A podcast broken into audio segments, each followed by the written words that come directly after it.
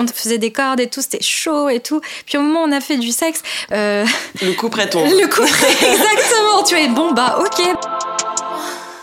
Hello, c'est Lisa et Sarah et vous écoutez Débauche, le podcast original Fantasy qui donne envie de ken.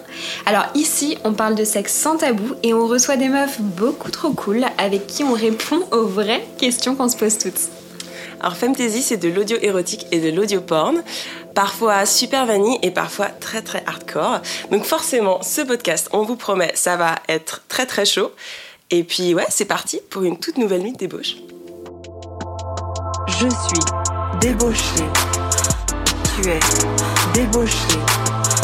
Nous sommes des débauchés. Ceci est débauche. Moi j'ai rien fait, c'est toi qui me fais des trucs. Ah oh, c'est moi qui fais des trucs.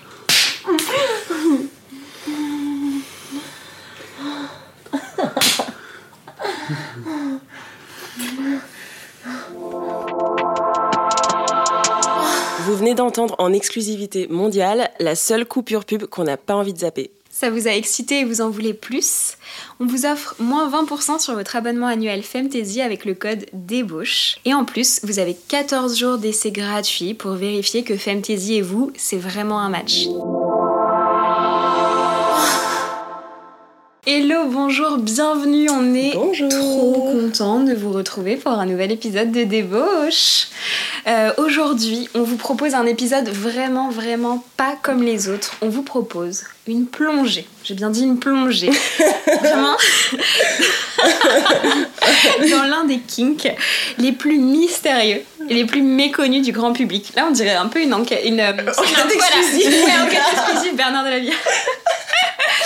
Donc on vous propose une plongée dans, l'un des kinks les plus mystérieux méconnus du grand public, le shibari, le fameux art japonais des cordes. Mhm. Alors qu'est-ce qu'on ressent vraiment quand on attache ou qu'on est attaché? Comment commencer? Est-ce douloureux ou dangereux? Un bon partenaire de shibari est-il forcément un bon coup? Pour parler de tout ça, on est aujourd'hui avec Manon, 31 ans, qui est passionnée de, de shibari depuis plus de 6 ans. Comment tu vas Manon? Salut, ça va bien, merci. Je suis ravie d'être là. C'est mon tout premier podcast, le stress. ça va trop bien se passer, ça va ah. super bien se passer. En plus, on en parlera un peu plus tard dans l'épisode, mais euh, tous nos, nos, visages te sont un peu familiers. Nos visages te sont un petit peu familiers. Tu connais, euh, certaines personnes dans la salle, on en parlera. et euh, on est trop contente de t'avoir. Et alors, pour, pour éclaircir un petit peu euh, le sujet pour nos auditoristes, pour tout vous dire, on voulait faire un épisode sur le BDSM. On était super motivés pour ça. Mais en fait, le sujet, il était tellement vaste qu'on a choisi de s'arrêter à la première lettre, donc le B de bondage. Et là encore, c'était un sujet tellement large que bah, sans mots mauvais jeu de mots, on a voulu resserrer sur les cordes mm. et en particulier sur le shibari. Euh, même si le mot, on en parlera aussi, le mot en lui-même est encore euh, en discussion. Oui, tout à fait. J'aurais pas pu présenter la chose aussi bien que toi. Merci, ça a été travaillé. Merci, c'est oui, oui, oui. Mais ouais, j'avoue que là-dessus, je tiens à, ouais, à à préciser que ouais, euh, le shibari, ça reste vraiment une sous-catégorie de euh, cette, euh, cette grande, ce grand univers qu'est le BDSM. Et en l'occurrence, mon expérience personnelle dans l'univers BDSM est très réduite à cette pratique seulement. Quoi, voilà. Donc c'est très chouette. Là pour en plus, il y a tellement à en dire sur ne serait-ce que cette pratique-là, cette discipline. Ouais, en plus, pour avoir fait des petites recherches sur le sujet, on se rend compte que la plupart des, des, podcasts ou, des, ou des, du matériel en fait qui parle de shibari, c'est soit c'est super euh, niche, super pointu, ça parle de trucs je comprends Hertz, euh, et ou soit c'est un petit peu perché, difficile d'accès. Enfin, j'ai l'impression qu'il y, a rarement euh, des gens qui vont un petit peu spontanément parler de leur expérience de façon un peu simple et compréhensible par Ça se fait de plus en plus, hein, j'ai l'impression quand même, parce que c'est un, c'est quand même un un monde qui a été, comment dire, dont on a eu accès notamment grâce à certaines choses comme Fifty Shades of Grey par exemple. Mhm. et euh, j'ai l'impression que bah, en tout cas il y a la question du BDSM est là donc euh, d'un seul coup le monde a découvert un petit peu le shibari et c'est vrai que ces dernières années j'ai eu l'impression que de plus en plus les gens euh, abordent ce sujet. Mhm. mais alors effectivement j'ai l'impression qu'il n'y a jamais d'entre deux c'est soit des trucs de geek et de nerds ou alors ça part dans des trucs très techniques et très de niche comme tu disais ou alors on, a, on aborde la chose mais façon un petit peu euh, extrêmement grand public et on, on a aussi sans- souvent tendance, je pense, à minimiser certains aspects du shibari que Mhm. moi j'aimerais bien pouvoir du coup euh, débunker avec ouais. vous, aborder avec vous. Voilà. Trop bien, bah écoute, le programme est chargé, on a plein de choses à se dire, mais avant ça, moi je suis curieuse de savoir, toi Lisa, ce que ça t'a inspiré, le shibari? Alors le shibari, c'est un truc un peu magique pour moi. Voilà, je tiens à le dire. Euh, et d'ailleurs, chers auditeurs, si vous ne voyez pas ce que c'est, euh, je vous invite à aller sur Google Images pour vous faire une idée parce que c'est un truc, en fait, franchement, tu peux pas vraiment lui rendre justice avec des mots. Il faut voir euh, ce que c'est que le shibari. Donc allez-y, prenez le temps. Alors moi, je me suis lancée il y a deux ans maintenant en tant que modèle. Bon, ça fait un peu grandiose parce que mine de rien, j'ai encore peu d'expérience. Mais voilà, modèle, ça veut dire la personne qui se fait attacher. Euh, et euh, voilà, moi j'ai cette expérience du shibari qui est un peu solennelle, hein, je tiens à dire, et pas du tout sexuelle pour le coup, euh, où je me suis toujours faite attacher avec la même personne, et cette personne, c'est Manon, ici présente. Voilà. Exactement. Waouh. Euh, mais voilà, du coup, on a commencé notre pratique ensemble. Enfin, Manon a beaucoup d'expérience en tant que modèle, mais on a commencé ensemble, elle en tant qu'attacheuse et moi en tant que personne attachée. Et on a fait ça dans un studio BDSM à Berlin en- et avec d'autres personnes qui pratiquent autour de toi. Et en fait, vous vous mettez dans l'ambiance, c'est lumière tamisée, il y a des gongs à tout va, euh, douce odeur d'encens, euh, les gens qui chuchotent et qui se regardent. Enfin, il y a un truc un peu intense et magique qui se passe tout en, voilà, très euh, calfeutré. Enfin, c'est un mood, un vrai mood, quoi. Alors, voilà, donc ça, c'est mon expérience, mais il se trouve que j'ai commencé à en parler autour de moi et j'ai réalisé que les cordes, c'est un truc qui se démocratise vachement euh, et que maintenant, il y a plein de mecs sur Tinder qui mettent dans leur profil master de shibari, attacheur, Oh, je t'attache quand tu veux, tralala, tralala. Et envie. euh, petite histoire, j'ai une pote à moi qui a eu un date avec un mec, donc ils se textaient euh, vite fait, hein, donc euh, voilà, ils se connaissaient pas tant que ça. Euh, et euh, voilà, il a forcément avancé l'argument j'attache. Euh, du coup, euh, il lui a donné rendez-vous dans un parc, un banc bien précis. Bon, déjà, moi, je suis là, genre, what the fuck? Déjà, Drapeau les amis, ouais, s'il vous plaît, ne faites pas ça. Elle est zinzin, franchement, j'ai pas Non. compris. Enfin, bref, euh, elle, elle y va, donc elle va dans ce parc, elle s'assoit et elle attend. Et le mec vient, du coup, par derrière et l'attache au banc et ils font l'amour. Donc, Waouh. Alors ça a l'air sexy On dirait dans la mesure où tout le monde c'est vrai. Ça a l'air sexy dans la mesure où tout le monde était consentant et euh, où euh, tout le monde euh, était assez averti sur comment ça allait se passer. J'ai Voilà. l'impression que ta copine. a- Non, elle a trop Elle a kiffé. Bon, après, moi, le côté parc la nuit, j'étais juste là, ok, il ouais, y a- a, a un truc qui vraiment- s'est passé dans tes neurones. Mais après, ouais, donc elle a eu une très bonne expérience et le consentement était au, au cœur de, de cette aventure. Mais voilà, c'est quelque chose qui a rien à voir avec mon ambiance à moi de pratique, Ah, vraiment, tu vois, où tu sens que c'est une pratique euh, sensuelle, mais presque acrobatique, enfin, qu'il y a un truc euh, dans un cadre très précis. Et puis, cette façon d'incorporer du coup le shibari dans, la, dans le dating Ouais. et d'en faire aussi un moyen de voilà de- de- d'avoir des matchs. Enfin bref, on n'a clairement pas la même expérience. Et ça, c'est assez génial que tu abordes la- la- le sujet euh, sous cet angle-là, parce qu'en fait, euh, c'est un truc euh, qui est assez euh, évident. À l'heure actuelle, il y a beaucoup de préjugés sur le shibari. Tu parlais plus tôt, par exemple, de, bah, du lieu dans lequel nous, on pratique de temps en temps. Alors, c'est en l'occurrence, je dirais que c'est un lieu dédié au shibari et pas au BDSM en général. Ah. Et typiquement, tu vois, tu peux trouver des donjons BDSM, Mhm. euh, donc avec tout ce que tu peux imaginer euh, de, de, de- voilà, de euh, très euh, latex, de, de, Mhm. de croix, enfin croix de Saint-André, des choses comme ça, des, des choses qui sont très ostentatoires. Et là, tu peux faire du shibari là. Mais à l'heure actuelle, tu peux aussi euh, pratiquer le shibari dans des lieux qui n'endossent pas, on va dire, cette, Cette esthétique, esthétique-là euh, BDSM, c'est pas étiqueté comme ça, parce que force est de constater qu'il y a une communauté shibari qui s'est développée et qui ne provient pas nécessairement du milieu du euh, BDSM à la base. Et ça a été mon cas. Mhm. Et autre chose, le shibari, du coup, tu, tu disais euh, voilà, que toi, tu as une expérience qui se veut peut-être solennelle, pas forcément sexuelle ou érotique, euh, qui a quelque chose euh, d'un peu intense et mystique Ouais, presque. la- mais- enfin, Voilà. méditatif quoi. Il y a un Ouais. truc, genre tu rentres en transe, mais pas érotique. Bah, c'est une vérité du shibari, tout comme le shibari, c'est aussi euh, quelque chose d'extrêmement sexuel et érotique comme ce qu'elle a pu vivre ta copine par Ouais. exemple. Euh, moi je trouve que c'est important de remettre un peu les choses en contexte. Le shibari c'est comme le sexe, tu peux mettre un peu ce que tu veux comme intention dedans. Euh, il faut pas oublier toutefois que comme le sexe, ça reste une pratique intime à la base et donc pour moi euh, les gens qui par exemple à l'heure actuelle participent à la démocratisation du shibari mais en minimisant un petit peu cet aspect-là érotique, sexuel. Mhm. C'est des gens qui, à mon humble avis, ont parfois tendance à mettre une couche de vernis pour rendre le shibari un peu plus euh, trendy, un peu plus à la mode.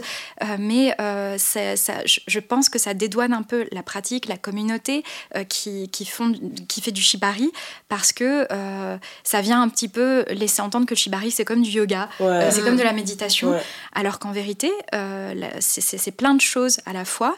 Euh, et euh, approcher le shibari essentiellement sous cet angle-là, c'est aussi, je pense, euh, se, euh, se risquer à Ouais. se retrouver dans des situations où tu vas, en fait, d'un seul coup, waouh, te prendre ça dans la Ouais, tronche que, ouais. ah oui, non, en fait, c'est pas du tout du, pas du du tout du yoga. Oh mon dieu, je suis... Il se passe quelque chose intéressant. Enfin, je trouve Voilà. c'est hyper important ce que tu dis en fait. Ouais. Il y a cette sorte de responsabilité lorsque tu as une pratique qui va provoquer des sensations. Ça va provoquer des sens- des sensations, peu importe ce que, la façon dont tu vas le faire. Mhm. Mais que du coup, tu peux pas prétendre que c'est juste une activité comme les autres. Quoi. Tu peux en fait te mettre d'accord avec euh, ton partenaire, ton ta partenaire euh, qui va t'attacher en tant que personne voilà qui reçoit des cordes par exemple, euh, qui commence euh, ton, ton- à découvrir cette pratique. Tu peux très bien en fait avoir une idée très précise de ce que tu veux. Il faut le communiquer. Il faut surtout être. euh, c'est ta responsabilité à toi et c'est aussi la responsabilité de la personne qui va t'attacher d'être d'accord, de se retrouver en fait euh, et de se mettre d'accord sur bah, que- quelle, est- quelle va être la dynamique en fait que vous allez développer. Et du coup, tu peux très bien avoir une expérience du shibari qui va être essentiellement sous cet angle-là, méditatif, euh, pas du tout assez platonique, pas du tout euh, euh, érotique, mais force est de constater que c'est un moment partagé entre deux personnes qui va, euh, qui va impliquer une proximité physique, qui va impliquer des sensations physiques, qui va possiblement provoquer voilà des, émotions, parfois même conflictuelles, subtiles. Donc c'est c'est effectivement un, terrain qui est vachement fertile pour de l'intimité, pour de la promiscuité, pour de l'érotisme, pour de l'ambiguïté. Donc euh, il faut être juste conscient de ça. Et après, comme je disais, dans la communauté, il y a des gens qui vont faire ça essentiellement pour du sexe, euh, qui vont par exemple s'en servir comme juste d'un outil à des fins sexuelles, ou il y en a d'autres qui vont par exemple être dans une forme de- d'esthétique, d'art, donc ils vont faire de cette pratique quelque chose qui n'est pas fondamentalement sexuel, mais qui est chargé en érotisme euh, et en beauté en fait, en profondeur, en intensité. Voilà, je me reconnais un peu plutôt moi dans cette dernière description, j'avoue. Donc voilà. Ben alors moi, c'est- intéressant parce qu'autour de la table, donc euh, on, a euh, deux, euh, deux modèles et une modèle plus, enfin, une modèle et une modèle plus attacheuse, si je récapitule. Et, euh, et alors moi, j'ai- ma seule expérience avec le shibari, c'est un tout autre rôle, celui de spectatrice. Oui, c'est très important d'être spectateur. Exactement, donc euh, moi j'ai aucune expérience euh, ni de modèle ni d'attacheuse en shibari, c'est même pas quelque chose qui m'a traversé l'esprit que de tenter ça, ça, ça me vient même pas à l'idée. Parce que pour moi c'est- ouais, ça a des années-lumière, j'ai l'impression que... Est-ce que le, band- le bandage en termes de. Tu vois, est-ce que les petites menottes. les- ouais, la le fait d'être attaché et la contrainte, je trouve ça hyper excitant. Donc, Ok. ça, donc ça Mhm. veut dire que c'est... Ça pourrait en fait m'intéresser, mais j'ai l'impression que c'est juste très très très C'est loin. J'ai l'impression qu'il y, a- il y a 10 Mhm. étapes ou 20 étapes euh, avant que j'en arrive là. Mais donc tout ça pour dire que ma seule expérience c'est d'avoir été spectatrice d'une performance live euh, de Shibari Ouais. à la soirée de Noël. C'est de vrai, notre la entreprise. soirée de Noël de la soirée Fantasy. de Noël Fantasy, on a eu une chouette. performance live euh, de Shibari qui était, qui était assez incroyable, qui était très chouette. Et donc, je- en effet, j'ai vu quand même la poésie, j'ai vu la sensualité, mais pour être tout à fait honnête avec vous, je le confesse maintenant, ça m'a un peu laissé de marbre quand même. Ouais. C'est-à-dire qu'à la fin de la performance, tout le monde venait vers moi en mode Oh, T'as vu comme c'était incroyable, ça me donne trop envie de m'inscrire, je vais aller regarder euh, les, les clubs à Berlin pour m'inscrire et tout. Toi aussi, Sarah et tout. J'étais, enfin, j'étais non, enfin, ça m'a, ouais, ça m'a un peu laissé de marge. Je me suis Et pas projetée quoi. C'est tout à fait ok. Et si je peux être tout à fait honnête avec toi, j'ai eu exactement la même expérience que toi quand j'ai découvert cette pratique. En fait, il y a eu deux moments. Euh, Il y a eu, en fait, je, fréquentais euh, à Paris euh, des milieux artistiques et un peu érotiques. Je, fréquentais des photographes, des dessinateurs, dessinatrices qui, du coup, euh, en fait, de fil en aiguille, m'ont introduite au milieu du shibari parce que j'ai fréquenté des photographes, par exemple, qui prenaient en photo des scènes de shibari et tout. Et à un moment, je, je me suis retrouvée en fait à une soirée dans un club où j'ai vu une performance de shibari avec de la musique techno par-dessus et tout. Et ça m'a laissé complètement de marbre. J'ai pas compris. Mhm. Euh, j'étais là, ok, c'était complètement impersonnel comme, euh, comme environnement. Et du coup, je me suis sentie très loin de ce que je voyais. J'avais aucune conscience de la charge émotionnelle, physique que ça pouvait représenter. Et euh, après, je dirais des mois, voire même une année plus tard, je me suis retrouvée en fait à, participer à un cours de shibari pour euh, euh, aider un ami à moi qui cherchait une modèle. Et là, pour le coup, ça a été la claque. Je pense que c'est tout à fait normal de pas trop comprendre l'intérêt que les gens portent à cette chose-là si tu l'as pas vécu.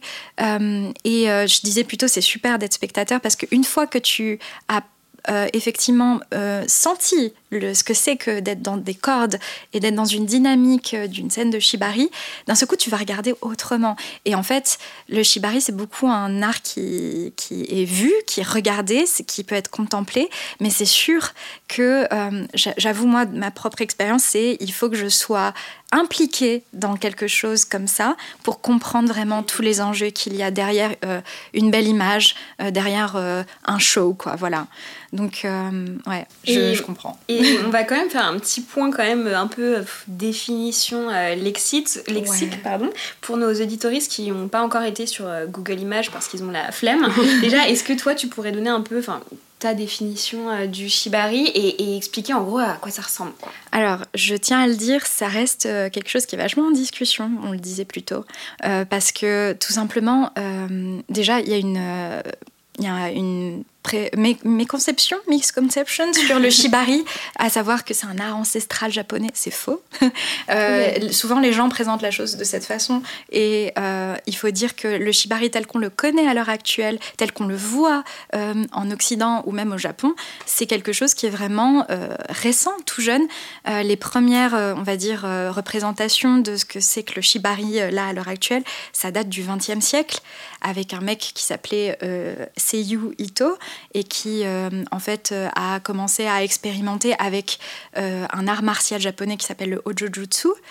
mais typiquement, euh, voilà, c'est cette esthétique euh, du shibari qu'on connaît, euh, érotique et tout, ça date du début du XXe siècle. Maintenant, pour ce qui est du shibari en lui-même, le mot, c'est un terme en fait qui est dérivé du verbe shibaru, verbe japonais qui veut dire attacher. donc ça veut dire en fait voilà le fait d'attacher en général. Et c'est vrai que par exemple dans la communauté shibari, il y a des gens qui préfèrent employer le mot kimbaku par exemple, qui est un terme qui est un peu plus précis, mais qui est aussi euh, plus employé, j'ai l'impression, euh, si j'ai bien compris, au Japon, et qui a été euh, du coup un petit peu délaissé pour le terme plus générique shibari, et notamment en Occident. Ça s'est répandu dans les années 90, le terme shibari en Occident, donc c'est un peu resté comme le terme. Moi j'aime bien par exemple utiliser le mot corde, faire des cordes. et il y a aussi des gens maintenant à l'heure actuelle qui questionnent vachement l'emploi du terme japonais, notamment parce que c'est une pratique qui a tellement évolué euh, qui s'est vachement détaché un petit peu de l'esthétique traditionnelle japonaise qu'on a pu avoir et qui était vraiment majoritaire dans les années 50-60 par exemple, quand on a commencé à avoir des magazines érotiques japonais qui représentaient vachement cette pratique. Euh, et ben depuis euh, les années 50 et notamment depuis que ben ça s'est démocratisé en Occident, bah, il y a eu du théâtre qui s'est immiscé là-dedans, de la danse, des, de, de des choses de l'ordre du cirque, de la performance artistique. Donc le shibari lui-même en tant que pratique a beaucoup évolué et ressemble très peu. Parfois, ça peut ressembler très, euh, très peu en fait à ce que tu vas retrouver euh, traditionnellement au Japon et du coup, euh, moi dans mon esprit, le shibari, faut que donc c'est des cordes évidemment, on est attaché, mais il faut que ce soit en suspension en gravité. Pas forcément. Tu peux faire du shibari au sol. Les gens aussi euh, ont tendance à se précipiter vers la suspension, et ça c'est un truc dont on pourra en parler euh, plus tard en termes d'apprentissage. C'est franchement un truc qu'il faut il faut réaliser les enjeux quand tu te mets à suspendre quelqu'un dans les airs. c'est une pratique risquée. même au sol, ça peut être risqué d'ailleurs. Il faut, enfin en général, être patient et, et y aller tout doucement et aussi considérer euh, tout ce que tu peux faire au sol et il y a beaucoup de choses à faire au sol. Bref, mais du coup, si je disais que ça ressemble très peu à ce qu'on peut avoir comme esthétique traditionnelle japonaise, c'est que par exemple, à l'heure actuelle, tu peux avoir du shibari où euh, ça va être euh, très euh, athlétique, avec des postures mais incroyables. ça peut être aussi très chaotique, des choses qui peuvent être en termes de harnais, de, de façon d'attacher sur le corps très chaotique, organique, ou alors très carré, très traditionnel et, et, et, technique et droit, on va dire. et ça peut être, bah, tu peux par exemple faire des scènes de shibari qui représentent une personne attachée avec une émotion de, voilà, de, de, de, honte, euh, de, souffrance. Euh, c'est pas que relatif au Japon, mais je veux dire par là que euh, les représentations traditionnelles japonaises, c'est souvent un peu la même esthétique. Des, des jeunes femmes dénudées ou alors avec un kimono sur lequel on a qui s'ouvre très élégamment exactement exactement voilà d'extase d'extase et de souffrance et parfois un peu de honte dans des situations hyper exposantes tu vois donc il y a ça mais ça peut être tout autre chose, tu vois. Ça peut être, ça peut être une personne qui est attachée dans un truc, ça a l'air d'être une boule, quoi. Tu vois, une boule de corde. Il y a de tout. Il y a des gens. Donc pour toi, en fait, ce qui fait le shibari, c'est l'usage de, l'usage de cordes. Voilà. C'est l'intention, c'est la, le, faire ça, ben, on peut même faire, faire ça plus que deux, hein, d'avoir plusieurs attacheurs, attacheuses. Mais c'est d'avoir ce rapport d'une personne qui est attachée avec du coup des cordes et de faire vivre une session qui peut commencer du coup au sol, peut être en suspension, pas en suspension. Exactement. c'est vraiment l'usage de la corde comme contrainte. C'est le fait d'utiliser la corde sur soi d'ailleurs ou sur un autre, une autre personne. On peut aussi s'attacher soi-même. C'est un truc qui, qui, est, qui, est, de plus en plus répandu, qui est, je dirais, euh, euh, vachement plus occidental enfin qui a été un peu plus développé euh, euh, en Occident, euh, et c'est notamment dû au fait que les gens de plus en plus attachent, et parfois pour pratiquer, pratiquent sur eux-mêmes. et vous avez déjà essayé de vous attacher vous-même ou pas Ouais, moi ça m'arrivait de temps en temps. J'avoue que je trouve ça hyper physique, notamment quand tu te fais de la, comme on dit, de la self-suspension, quand tu t'auto-suspends. la self C'est super chouette, mais c'est super. Quoi. Tu vois, t'as un anneau, un anneau au plafond et tu, tu par système. Et, oui, du coup, ça demande à soulever ton propre poids et tout. Je trouve ça génial. Euh, après, moi, j'aime énormément dans le shibari, euh, tout simplement le moment partagé avec quelqu'un. Donc, euh, c'est chouette, mais juste pour une exploration un peu technique, je dirais. C'est un entraînement pour toi. C'est ça, mais c'est pas un truc qui, moi, m'attire. c'est pas pour ça initialement que je fais du shibari, mais pour certaines personnes, c'est un super euh, un super moment euh, avec soi-même, quoi. Voilà. Et du coup, moi, j'en viens à la question qui me brûle les lèvres et que je me posais un peu euh, à la fête de Noël. T'as fait plaisir en voyant ça. Ma question, en vrai, c'est pourquoi Genre, pourquoi, on fait ça Pourquoi Eh ben, il y aurait 10 000 réponses différentes. Enfin, c'est la il y a réponse. Autant de réponses que de personnes qui le font. Quoi. Exactement. il y aurait 10 000 réponses à donner. La mienne de réponse, c'est bah, du coup, je suis un peu tombée dedans par hasard, comme vous avez compris. Euh, ce qui m'a fait rester dans le shibari, c'est simplement euh, ce, cette sensation assez euh, extraordinaire de être dans une bulle avec quelqu'un et possiblement du coup avec quelqu'un avec qui tu te sens très bien et d'un seul coup tu es le centre du monde de cette personne. En fait, c'est aussi quelque chose que j'aime bien euh, dire euh, aux gens, c'est que souvent en fait on, s'imagine que le shibari c'est une forme de lâcher prise dans le cadre d'un échange de pouvoir où en fait tu vas avoir euh, vraiment la personne dominante qui attache et la personne complètement dominée, soumise et sans, sans, défense qui est dans les cordes. Pour moi, c'est pas tout à fait vrai. Euh, bien sûr, c'est une dynamique que tu peux euh, chercher et avoir avec une personne euh, dans la mesure où vous êtes tous les deux d'accord, etc. mais en fait, souvent, ce qu'on a du mal à concevoir, c'est que dans ce genre de dynamique-là, la personne qui est dans les cordes a beaucoup de pouvoir finalement. Et la personne qui attache, qui a les cordes en main, finalement, on a presque peu pourquoi? Parce qu'elle a beaucoup de contrôle sur la personne qui est attachée, mais elle a très peu de pouvoir sur cette personne. C'est la personne dans les cordes qui a le pouvoir, c'est par elle que la session de cordes se fait.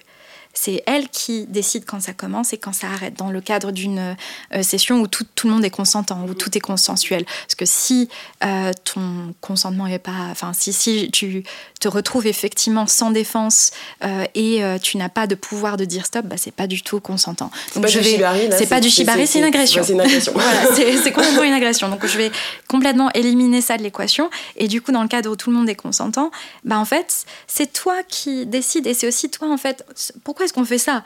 À la base, c'est alors peut-être un peu pour euh, le plaisir euh, voyeur euh, de la personne qui attache, et aussi voilà parce qu'elle aime être dans cette posture-là, mais aussi et surtout parce que c'est pour te, faire prendre ton pied, quoi, tu vois. Enfin, tu es la personne qui reçoit, et en fait, à la base, si l'autre t'attache, elle fait tout en sorte pour que tu ressentes des sensations. C'est le principe même du shibari, pour que tu sois dans une posture qui soit belle, pour que tu sois en kiff, que tu sois en souffrance. en tout cas, il y a une intention qui est à la base. Enfin, tu en es, t'en es la source en fait. Euh, de toute cette histoire. Donc euh, c'est toi qui as le pouvoir en fait. Et qu'est-ce que tu ressens donc quand t'es quand es modèle, quand t'es attaché? Et du coup, moi, j'ai vraiment l'impression d'être le centre du monde parce que déjà en fait, on s'occupe de moi. Euh, genre vraiment, tu vois, je j'aime aussi vraiment me sentir que d'un seul coup, je peux je suis quelqu'un qui aime beaucoup avoir le contrôle dans pas mal de choses de sa vie, mais euh, du coup, euh, lâcher prise dans ce contexte-là, c'est extrêmement jouissif. Je délègue, je perds pas tout à fait le contrôle, mais je délègue, on va dire, euh, beaucoup de responsabilités à l'autre personne, et je suis dans une détente totale. Et, et d'un seul coup, en fait, je suis effectivement quelqu'un d'extrêmement important. Et euh, précieuse, on prend soin de moi et en même temps on me challenge. Et c'est un autre aspect que j'aime énormément dans le shibari c'est euh, d'un seul coup j'ai conscience de mon corps. Il y a plein de gens qui vont avoir euh, cette espèce de révélation avec une pratique sportive ou physique quelconque. Moi ça a été vraiment dans ma vie ce moment là où je me suis rendu compte que ah mon corps est fort en fait, je suis peut-être euh, une petite, meuf 6, euh, mais euh, j'ai extrêmement de ressources, j'ai de la résilience et j'aime en fait me confronter à ah ouais, à des moments où je suis là genre est-ce que je vais réussir à encaisser ça et aller au-delà? Et ouais, j'y arrive et je suis là genre yes. c'est c'est très gratifiant en fait. Donc sur plein d'aspects, je dirais gratifiant challengeant, mais du coup, euh, c'est aussi se, retrouver à nouveau euh, en pleine conscience de son corps. Et euh, c'est un moment intime parfois où tu as l'impression qu'il se passe tellement de choses et il n'y a aucun mot qui est prononcé. Tu peux très bien dire, enfin, un, un, roman à la personne avec juste tes gestes, tes regards, des, rires, des mots, des, euh, mais genre euh, un petit mot par-ci, un petit mot par-là, et, et tu dis toute une histoire. de douleur qui en dit qui en dit long.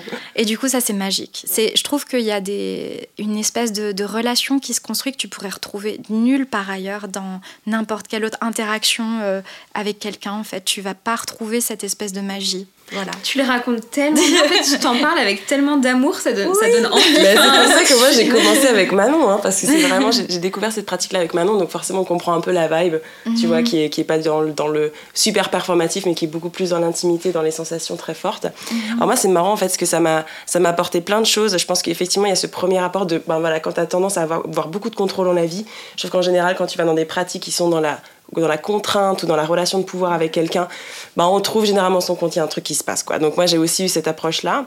Et moi ce qui m'a vraiment, euh, vraiment fasciné, c'est que j'ai beaucoup de contrôle sur mon corps, dans le sens où je me positionne toujours d'une certaine manière. Je sais, enfin je m'observe je parfois vivre, tu vois, je sais quel est mon bon profil, je sais comment me positionner, etc.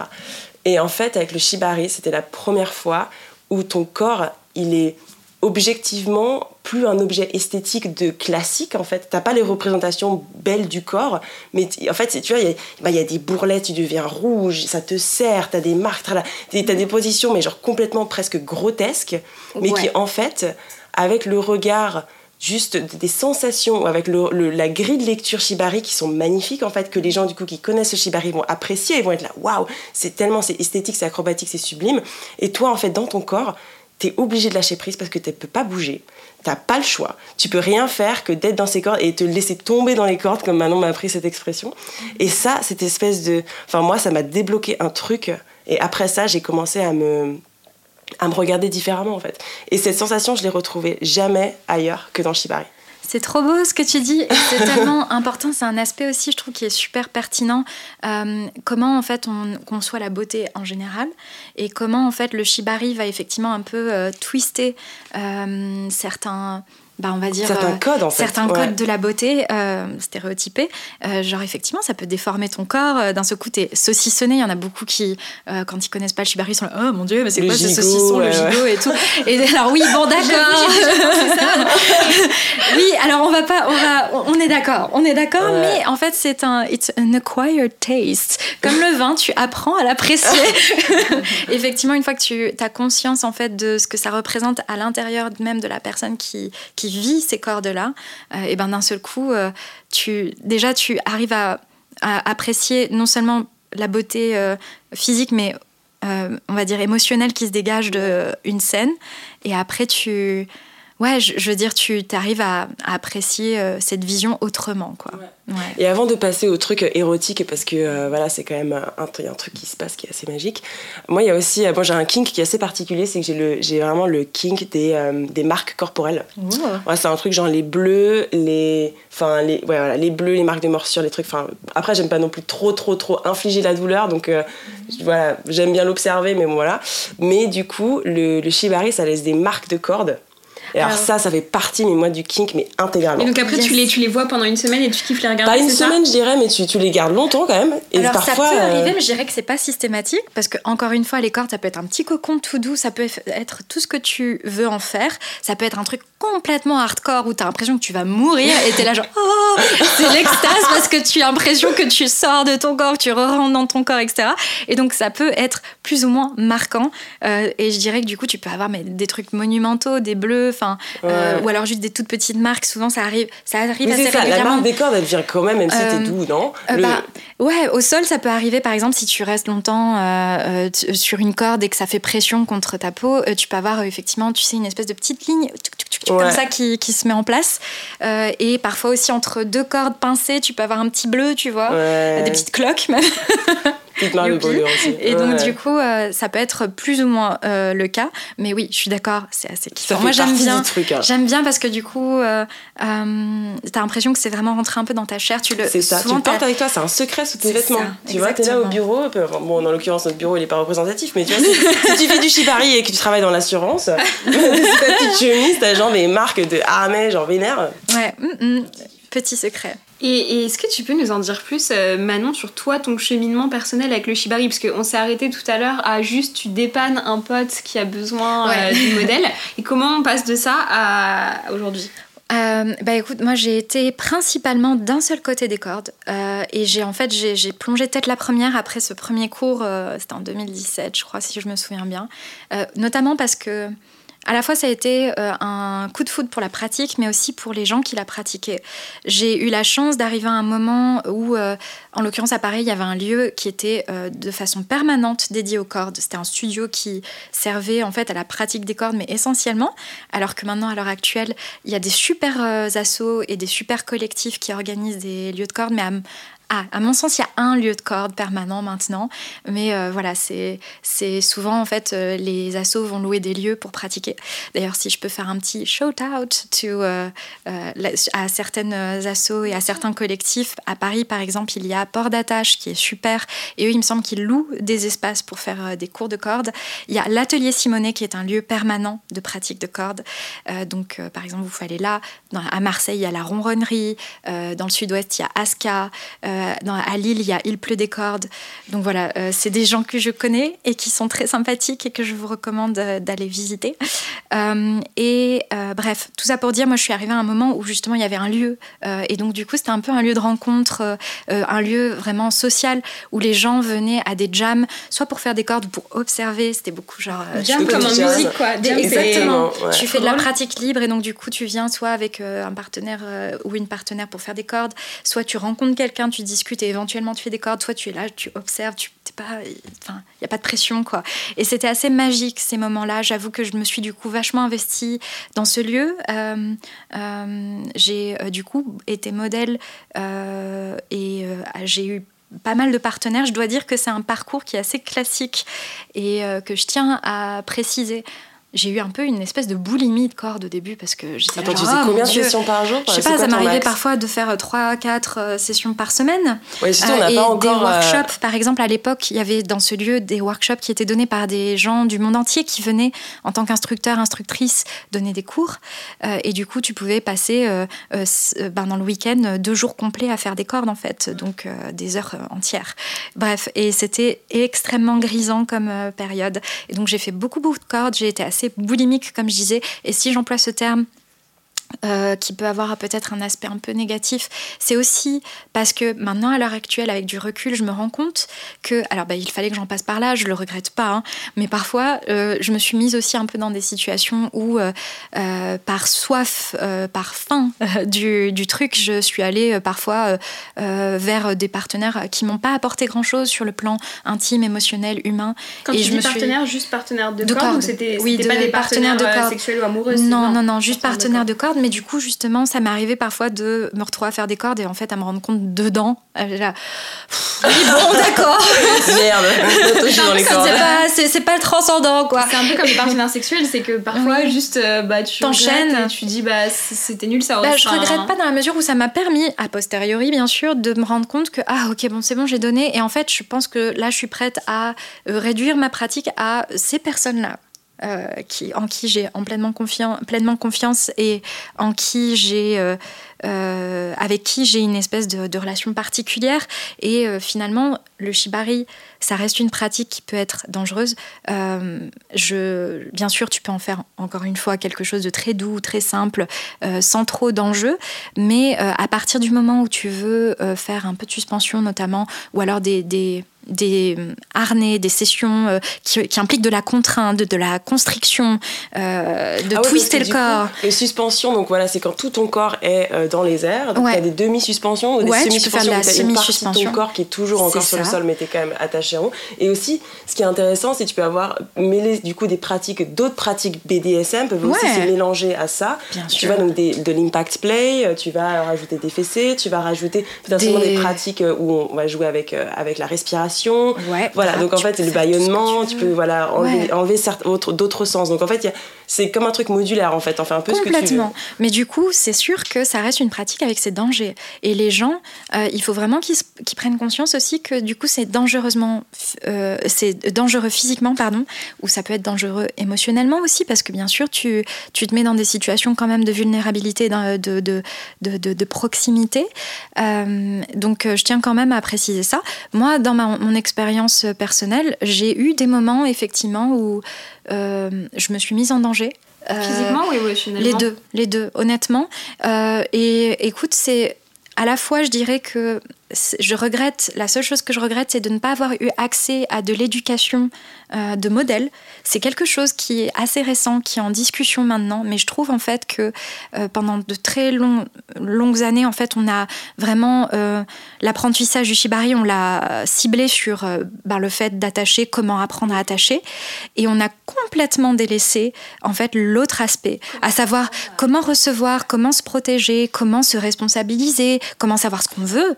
Verbaliser aussi, Euh, comment euh, verbaliser les ses choses. limites, euh, ses désirs, Exactement. etc. Moi, par exemple, j'ai fait plein de choses sans savoir ce que je voulais, et c'est en les testant que j'ai compris que, bah voilà, ça, par exemple, en fait, je le voulais pas, tu vois. Donc, euh, euh, c'est pas une expérience négative en soi. Euh, ça a été un apprentissage, on va dire, euh, par l'expérience.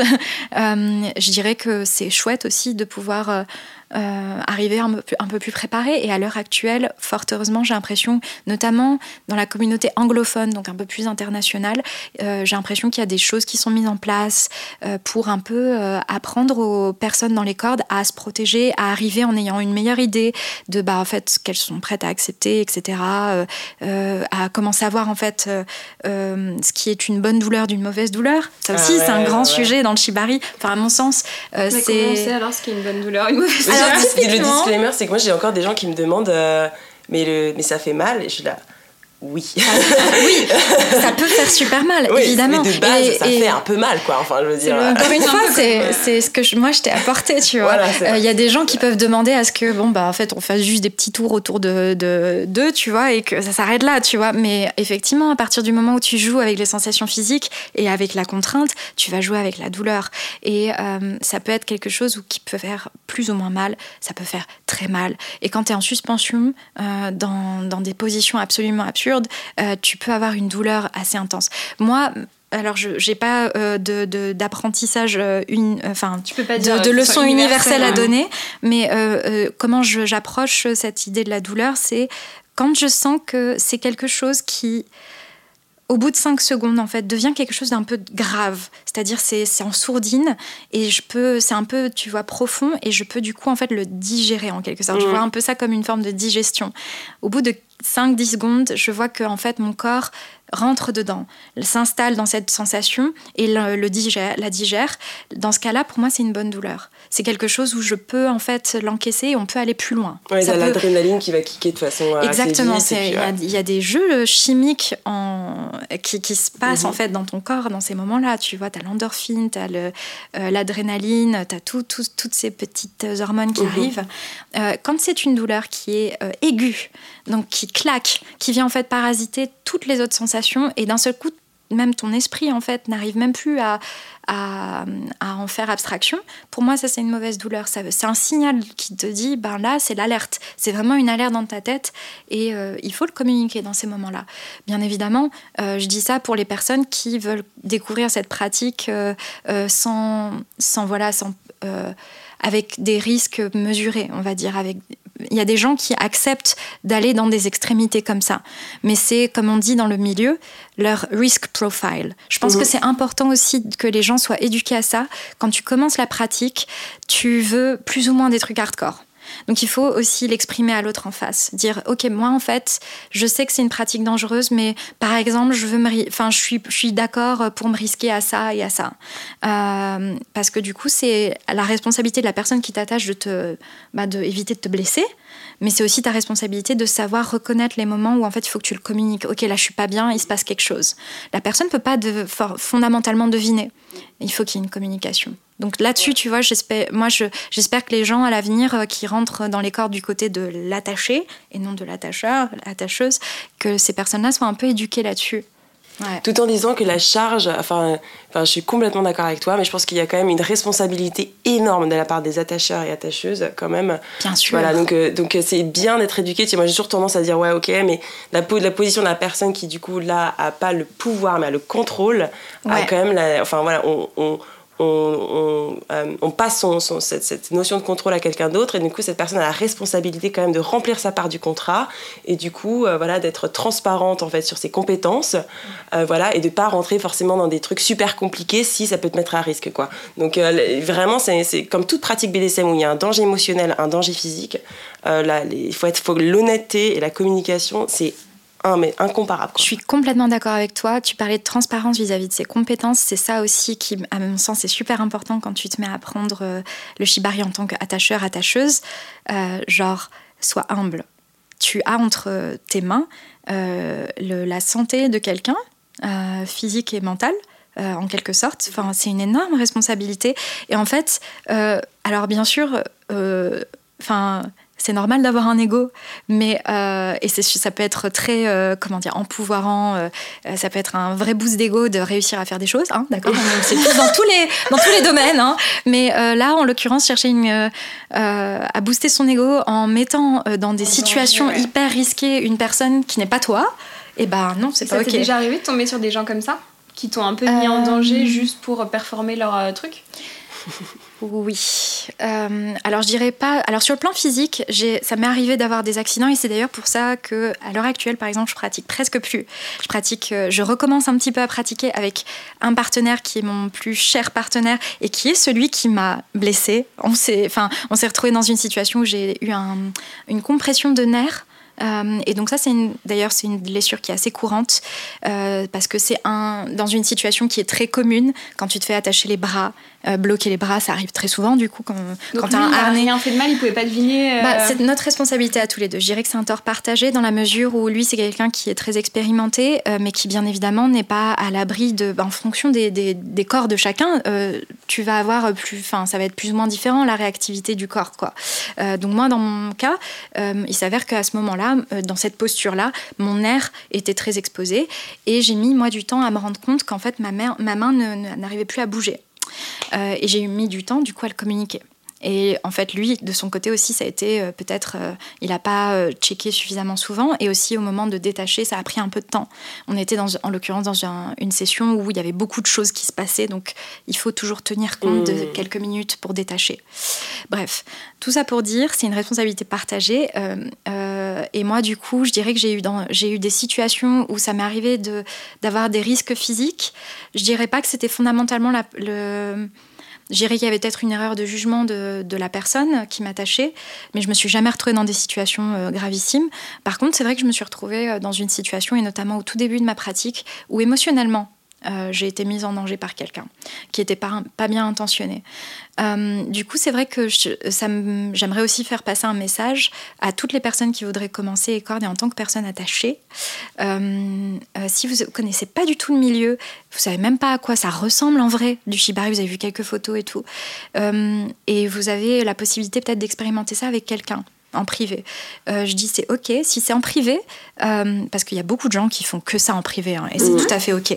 Mais euh, si c'est quelqu'un que vous connaissez pas avant, euh, je vous invite à vêter cette personne. C'est le verbe anglais to vet, donc c'est vérifier euh, en fait si cette personne est safe. checker ses références. quoi. Checker ses Ouais. références, donc euh, genre son petit CV quoi en fait. N'hésitez pas à demander autour de vous les personnes avec qui il a pu, euh, il ou elle a pu faire des cordes, euh, demander si cette personne était safe, comment ça s'est passé en Ouais, général. ouais. Peut-être que cette personne est safe, mais que bon ben en fait elle est pas vibe, très, elle est pas très technique, voilà. mal, elle a un style, ouais. c'est ça. Parce que les gens ont un style, hein. Enfin, Ouais. voilà, euh, des gens vont chercher quelque chose dans les cordes. Ouais. Et ça va peut-être pas correspondre à ce que toi tu cherches dans les cordes. Il faut être d'accord là-dessus. Donc, euh, euh, vêter la personne. Puis aussi, en fait, simplement euh, négocier avant. Euh, se mettre d'accord sur les choses qu'on veut faire ou pas. Et c'est euh, vrai que quand on s'assoit faire un petit sur, les, avec Ouais. Manon, il y a le côté, enfin à chaque fois ça switch immédiatement en, en mode session. Il y a euh, le eye contact Ouais, et il y a le côté comment tu sens aujourd'hui, c'est ça. qu'est-ce que tu veux faire, quelles sont tes limites, c'est quoi, qu'est-ce que tu veux rechercher aujourd'hui, qu'est-ce que tu veux, qu'est-ce que tu veux expérimenter? Et cette part du coup de négociation un Ouais. peu ou genre juste de confrontation des désirs et des limites. Je trouve qu'elle est, euh, ça te met tout de suite. bah, déjà, ça te met dans un mood. Hein. Tout de Ouais, suite, t'es là, tu peux ok, en faire bon, un truc super parti. sexy. Et Ouais. pour moi, c'est important. c'est Et alors, pas tout le monde le fait, mais je dirais pas tout le monde le fait dans la mesure où. Ça a lieu avant du coup. C'est-à-dire, euh, certaines personnes qui font des cordes depuis un moment, bah, au bout d'un moment, en fait, euh, ça peut. Ils peuvent en fait faire une négociation qui va être tout autre. Ça va passer peut-être par du, de la communication non verbale ou des choses comme ça. Mais c'est ça, encore c'est- même. c'est hein. ça, et c'est leur, euh, c'est leur façon de procéder. Ouais. Mais en général, moi je dirais, euh, et surtout quand c'est quelqu'un que tu connais pas encore, il faut avoir ce moment de négociation, c'est super important. Et du coup, la négociation, elle passe par un check-up physique euh, santé, genre, bah, euh, est-ce qu'il y a des choses sur ton corps que je dois savoir? Et puis aussi tes préférences, les placements, genre, ouais, est-ce que par exemple, t'aimes les cordes au cou ou pas du tout? Est-ce que si je te fais ça, tu, tu kifferais ou pas Et Mm. ensuite, sur bah, quelle est la dynamique que tu imagines entre nous deux Mm. Que- Comment tu te sens en termes de mood et du coup, euh, avec moi, qu'est-ce que tu aimerais bien explorer un peu comme euh, vibe, quoi, Mm. tu vois Donc, il y a tout ça. Euh, et pourquoi je disais ça à la base Je disais ça, oui, en privé, quand vous commencez, c'est cool d'avoir ces fondamentaux-là. Et après, ce que j'invite par contre les gens à faire vraiment, c'est aussi se rapprocher des communautés. Parce que du coup, tu n'aurais qu'un référentiel, la seule personne avec qui tu fais des cordes. Tu sais pas en fait euh, quelles sont les autres façons de faire des cordes. Ouais. Moi, je trouve que c'est super intéressant d'aller voir des jams, d'aller se rapprocher des assos où il y a des événements qui C'est se passent. moins dangereux aussi parce que si c'est en public. euh, a- Exactement. Ouais, quand tu fais ta première fois en public, forcément, voilà, tu peux être dans un cadre beaucoup plus safe où il y a une surveillance, euh, quelqu'un, un regard extérieur posé sur vous deux, sur la session. Euh, et puis aussi, tout simplement, ça te permet d'avoir un, un- des éléments de comparaison aussi à long Mmh. terme, de voir que ben ah, tu peux faire comme ça aussi. Tu peux nous parler de, de situations euh, vraiment ch- en ch- enfin, chargées érotiquement euh, avec les que j'ai vécu moi. Bah ouais. Ben, oh, ben, moi, mes meilleurs euh, souvenirs de, de Shibari, mes meilleures sessions, ça a été justement des choses où Euh, pas forcément. Alors, il y avait une tension érotique, mais il y avait aussi une espèce de lâcher prise. Ça m'arrivait parfois de pleurer dans les cordes.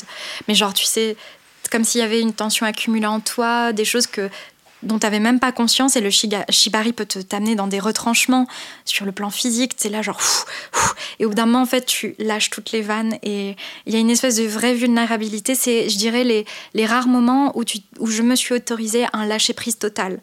C'est-à-dire euh, vraiment pleurer euh, à gros sanglots, euh, être complètement en fait dans un abandon total et ça arrive ça m'est arrivé peu euh, parce que j'aime quand même moi toujours dans ma façon de faire du shibari, euh, j'aime toujours pouvoir euh, avoir suffisamment de contrôle pour communiquer verbalement quand ça va pas. Mais il y en a d'autres qui sont complètement dans ce lâcher prise total à chaque fois. C'est très très bien pour eux ou elles. Mais moi par exemple ça m'arrive peu. Mais du mhm. coup les peu de fois où ça m'arrivait c'était genre ah, ce moment où en fait tu te sens super vulnérable et en face t'as quelqu'un en plus qui reçoit la chose avec beaucoup de tu vois de reconnaissance et là, tu, te dis, oh, c'est magique parce que la personne en face est genre super touchée de te voir comme ça. Et, euh, aussi, euh, il y a aussi une espèce de, désir qui se construit, mais qui est jamais totalement assouvi. Mmh. Euh, et moi, c'est personnellement, du coup, je j'ai pas.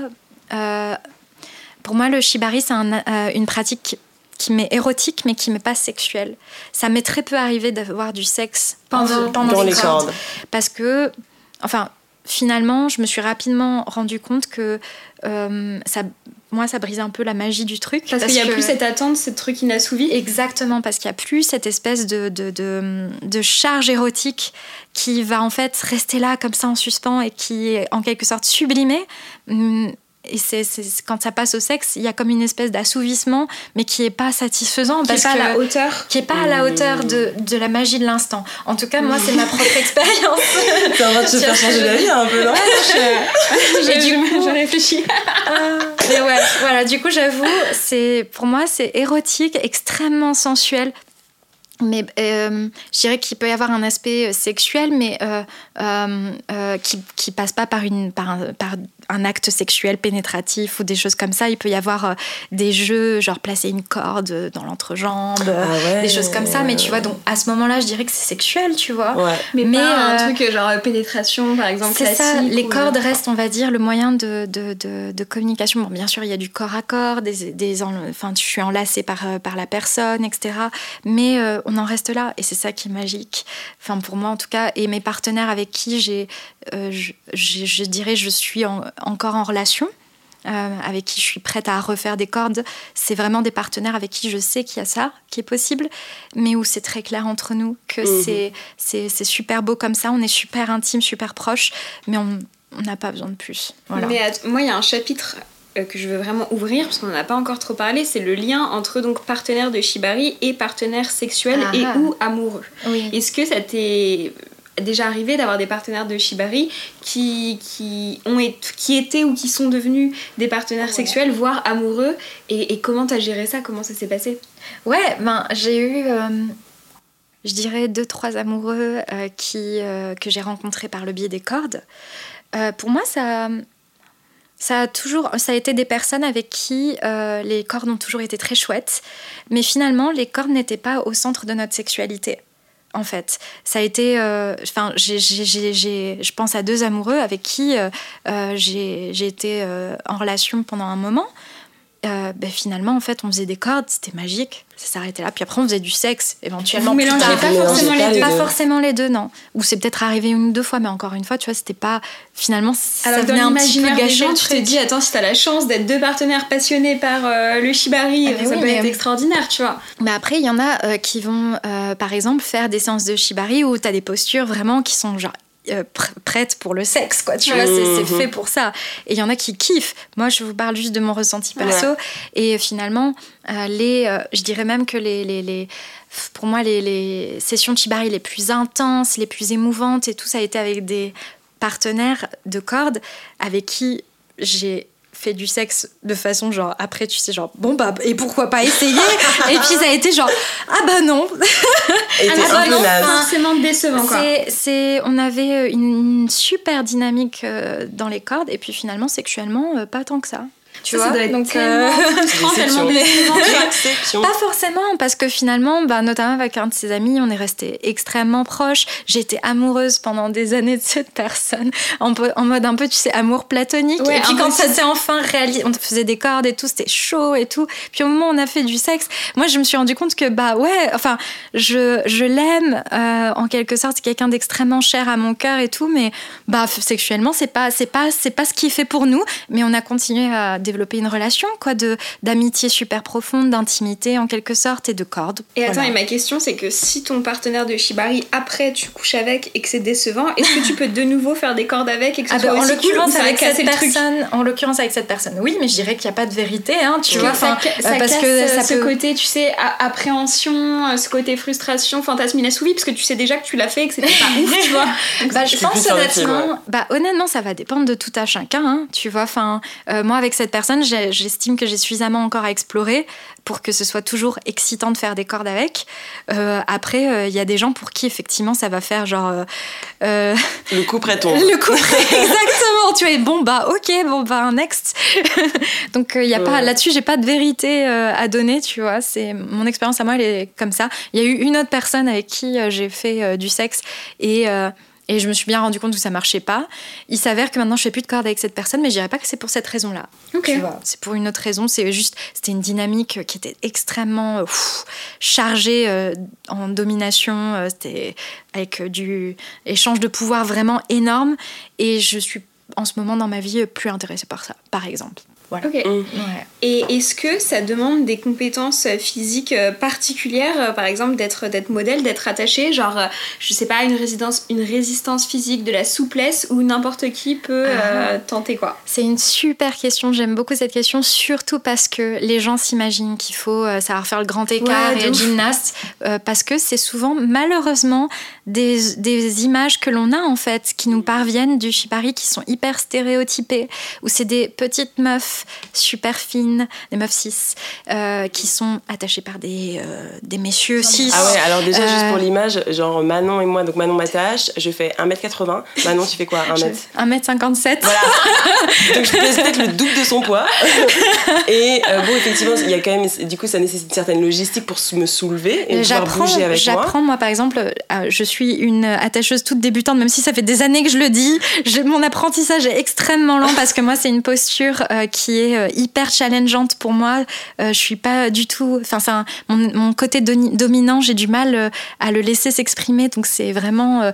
mais du coup avec toi, ce qui est également chouette, c'est que non seulement j'apprends à laisser s'exprimer mon côté dominant, mais j'apprends aussi bah, les mé- la mécanique du corps. Et quand tu es une petite attacheuse, comment tu attaches quelqu'un de plus lourd que toi, de plus grand que toi? Et c'est marrant parce ouais. Que du coup, tu utilises tout ton poids. Ouais. Parfois, genre, tu, grimpes, tu poses carrément tes, tes pieds sur moi. Enfin, c'est vraiment genre, Ouais. tu utilises tout ton poids parce que tu dois utiliser tout ton corps en fait. Du coup, ça devient une pratique qui est presque un peu. euh, Enfin, il y, a un- il y a un peu de légèreté aussi parce Oui. que c'est un, c'est truc qui est. euh, Ça peut être, ça peut être Ouais. drôle, ça peut être euh, amusant et c'est aussi bien, moi je trouve, de montrer euh, sa vulnérabilité en tant qu'attacheuse, attacheur.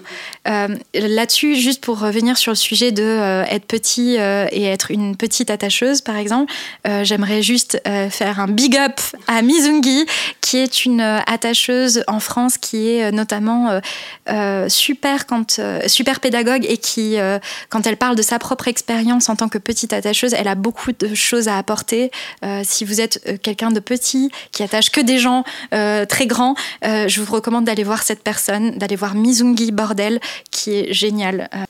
Pour revenir à cette idée de ouais, il faut être gymnaste, faire le grand écart et tout, non, c'est faux. Euh, on voit beaucoup d'images. Euh, très stéréotypées, euh, voire même euh, un peu genrées.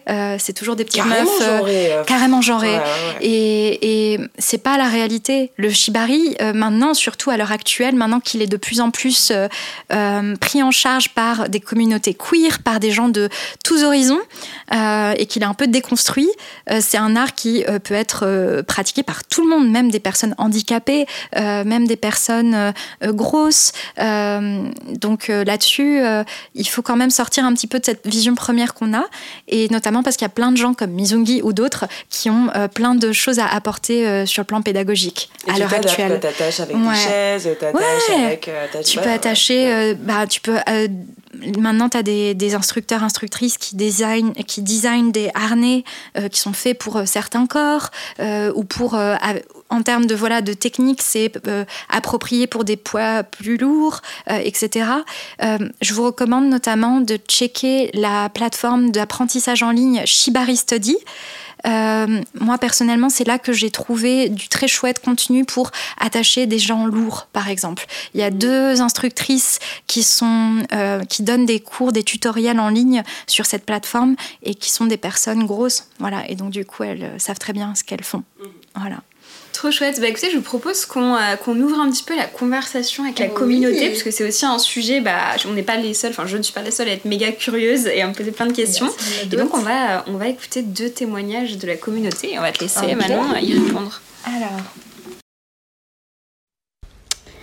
Du coup, euh, moi j'ai 26 ans et euh, ça fait 6 ans que j'ai pas eu de relation sexuelle mais ça m'a permis de euh, pouvoir connaître pas mal de choses, de déconstruire pas mal de choses sur la sexualité, de découvrir de nouvelles pratiques, dont le shibari, qui est euh, une pratique qui m'angoisse, rien qu'à la vue, le fait de m'imaginer moi attachée, parce que euh, j'ai beaucoup de mal encore avec le lâcher prise, et pour moi c'est une pratique qui demande énormément de me lâcher prise, de se faire confiance, de faire confiance à notre partenaire quand on est deux mais à la fois aussi super excitant parce que euh, je me dis qu'en fait si on arrive vraiment à atteindre ce, cet état de lâcher prise complet et total, on peut rentrer dans des états de plaisir ben, quand même conséquents.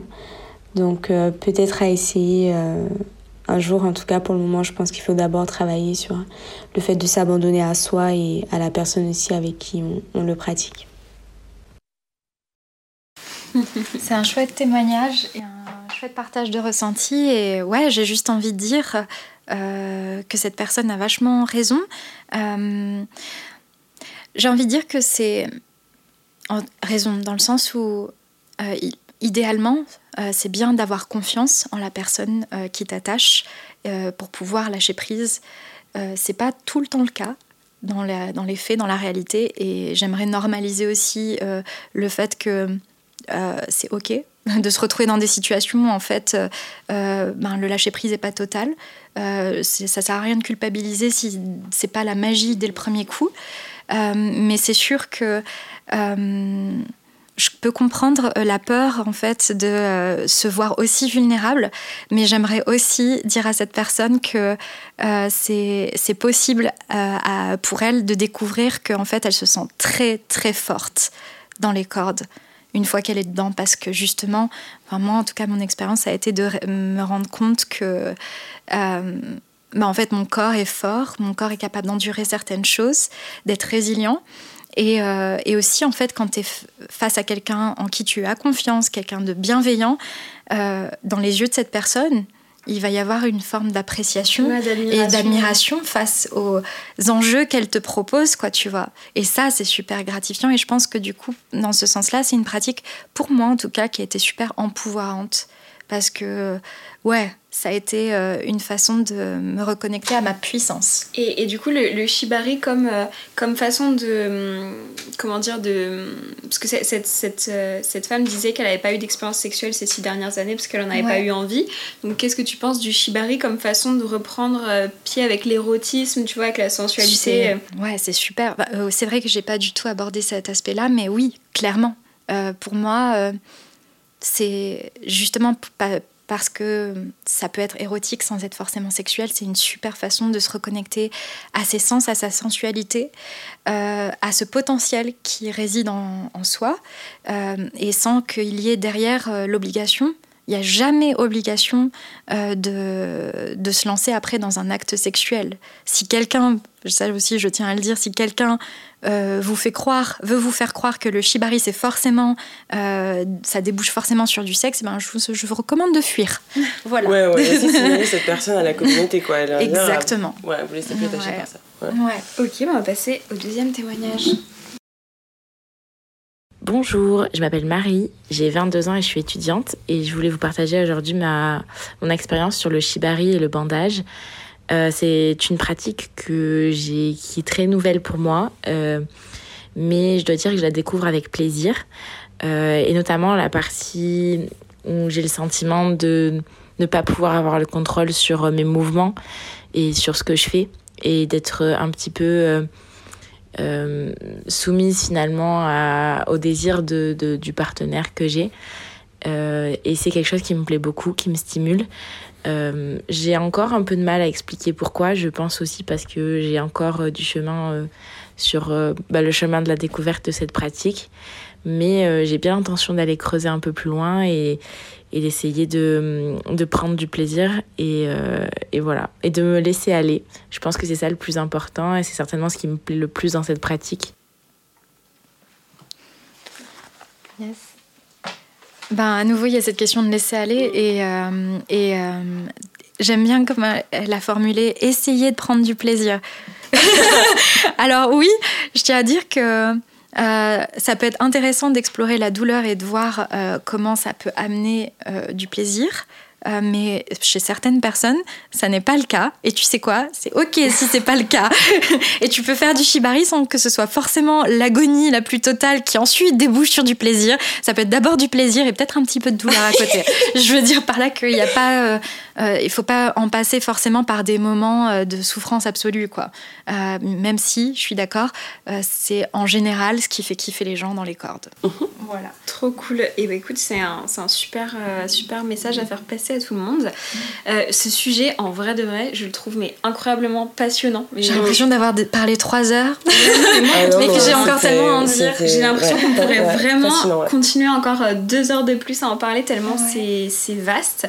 Et euh, alors du coup, partons et, maintenant Mais tu sais que vraiment, elle m'a un peu convaincue, genre yes vraiment. Ouais. C'est incroyable. Genre, euh, c'est comme tout, tu vois, on s'attend à ce que ce soit tout le schmilblick dès le début, tu vois, alors qu'en mm -hmm. fait, Enfin, il y a tellement d'étapes, il y a tellement de moyens de se laisser porter par la pratique. Mais la façon dont toutes les deux vous en avez parlé, et notamment Manon qui t'en parle, mais vraiment avec du love plein les yeux et, et un nuage de bienveillance et de good vibe et ouais. tout, ça donne tellement envie. Merci. Et en fait, je me rends compte aussi à quel point c'est, enfin, c'est modulable, c'est à la carte. Il n'y a pas de, il euh, y a pas de moi qui devrais essayer de me plier à une certaine pratique. Enfin, mm -hmm. tout, tout pourrait être vraiment possible. Donc en vrai de vrai je trouve ça à creuser à creuser. Et du coup si jamais euh, moi ou euh, ou euh, un de nos, ou une de nos auditorices a envie euh, de se lancer demain, euh, à ton avis, juste c'est quoi euh, les, red flags, tu vois, à repérer direct pour, pour pas se mettre dans des mauvaises situations? Alors, comme je le disais un peu plus tôt, si vous approchez une personne en privé, ça peut être un ou une instructeur RIS qui propose des cours en privé ou une session privée, n'hésitez pas à vêter cette personne. Euh, après, ma recommandation, c'est aussi tout simplement de se rapprocher d'une communauté. Euh, et je vous ai cité un peu plus tôt dans l'épisode, euh, du coup, quelques noms d'assaut que j'ai en... en description. Ouais, ça serait super. Je peux vous donner quelques références. Et puis, du coup, en fait, pour voir effectivement la, la, diversité de la pratique, ne pas se contenter d'un seul point de vue, d'un seul style, parce qu'il y a différents styles. et aussi, euh, tout simplement ne pas rusher, ne pas être dans le rush, y aller pas à pas, être indulgent avec soi-même. Euh, en tant que personne qui veut se faire attacher, aussi euh, s'éduquer euh, sur quelques euh, bases techniques. Euh, moi, je pense que c'est quelque chose que j'aurais voulu savoir plus tôt, que j'ai appris sur le tas et qui m'a beaucoup servi. Savoir des, des, De toute façon, si vous faites des cours avec la personne qui va vous attacher, si vous êtes amené à faire des cours ensemble, vous allez aussi entendre des choses et enregistrer des choses. mais soyez voilà au courant de certaines bonnes bases, des nœuds, des, des façons de procéder, d'attacher, euh, parce que c'est aussi, je pense, important de euh, voir venir quand il y a un danger, euh, un truc technique qui est absolument pas maîtrisé, des choses comme ça. Et puis, n'hésitez pas à consulter des ressources en ligne. J'ai envie de partager notamment le travail de mon ami Gorgone, Sin, qui a développé donc un, une plateforme d'apprentissage en ligne du Shibari qui s'appelle Shibari Study. C'est une super ressource. Ça ne vient pas remplacer euh, l'apprentissage en, en présentiel, en, personne. Je pense que c'est super important de faire des trucs en présentiel, mais c'est aussi une super ressource pour continuer à pratiquer chez soi. Il y a aussi des vidéos, euh, des tutoriels euh, un peu plus théoriques sur qu'est-ce que c'est que le shibari en général, les règles de sécurité, voilà. Donc euh, vous pouvez Tout consulter plein ça aussi. conseils. Trop bien. Voilà. Lisa, toi aussi, t'as un, un petit euh, conseil euh, pour, euh, pour celles et ceux qui veulent se lancer ou- Ouais, moi c'est vraiment l'attention à la, la, la première personne avec qui tu choisis de te lancer. Euh, donc moi forcément, j'ai- donc moi je suis pas à l'aise de- dans des situations de domination avec des hommes, donc j'ai choisi, choisi Manon aussi pour ça. Euh, et ouais, fait pas très peur maintenant. ouais voilà, c'est choisir. tu. Alors Après, tu vas voir, ces cordes elles sont pas toujours très gentilles. hein. c'est de te sentir, voilà, te sentir à l'aise.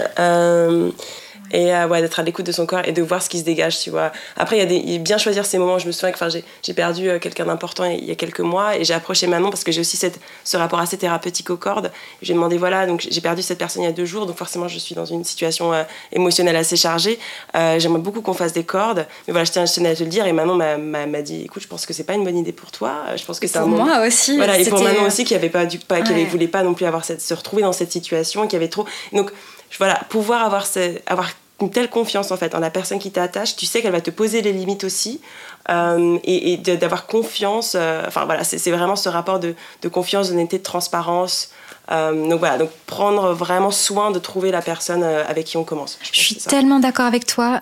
J'écoutais justement une personne parler de cordes il y a quelques jours, une personne anglophone, et elle disait que le non est aussi gratifiant qu'un oui. Euh, dans les cordes notamment, c'est très vrai. Et euh, du coup, ça rejoint complètement ce que tu dis. Euh, le non, il faut pas hésiter à le donner. Et c'est aussi une preuve de confiance de, quand tu as quelqu'un qui vient te dire non. Donc, faut l'accepter avec beaucoup de, de gratitude. Voilà. Super, bah écoutez, merci Manon, merci Lisa, merci à, à vous tous et toutes d'avoir été nos potes de soirée pour cette énième nuit de débauche. Euh, un peu comme les copines qu'on se fait dans les toilettes de boîte, on a kiffé vous raconter nos vies, nos fantasmes, nos anecdotes, écoutez les vôtres aussi. Euh, et bien sûr, pas de débauche sans after, donc on se retrouve dès maintenant sur Instagram femtasy-du-bas fr et jeudi prochain pour un nouvel épisode. Alors Débauche est une création originale Femtasy. Si ce podcast vous plaît, n'hésitez pas à partager à vos potes et en plus les plus débauchés, à mettre 5 étoiles ou à nous laisser des coms. Euh, et puis ouais, abonnez-vous si vous voulez être sûr de ne louper aucun épisode. On vous laisse avec un teaser de ce qui nous attend la semaine prochaine. Et euh, voilà, allez bisous. Bisous Les coups d'un soir, euh, ce qui me faisait fantasmer là-dedans, c'était l'idée de pouvoir euh, d'avoir aucun jugement et de pouvoir faire euh, ce que tu veux et être qui tu veux. Surtout quand j'ai commencé à, à- à, du coup faire l'amour avec des femmes, euh, bah forcément t'as un peu la pression, euh, t'es nerveuse, tu sais pas trop quoi inventer quoi.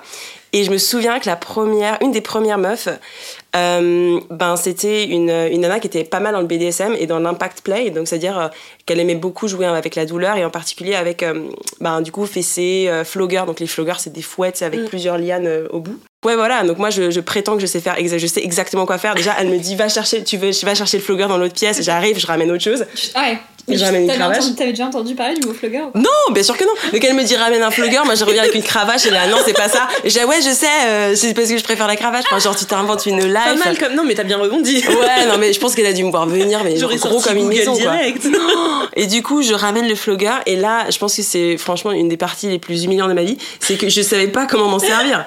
Vraiment, et genre et ne sous-estimez pas la longueur des lianes. Ouais. Et euh, pas la longueur des lianes. non, c'est vrai.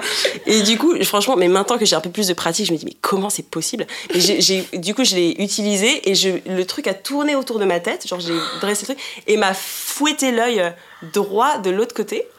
Horrible. Euh, donc, horrible douleur, mais de mon côté. Pas du tout, que pas du tout maîtrisé. Euh, Putain, rien que d'y penser, j'ai un tout rouge, la loose. Si elle m'écoute, elle la se dire, vague de honte, là, qui-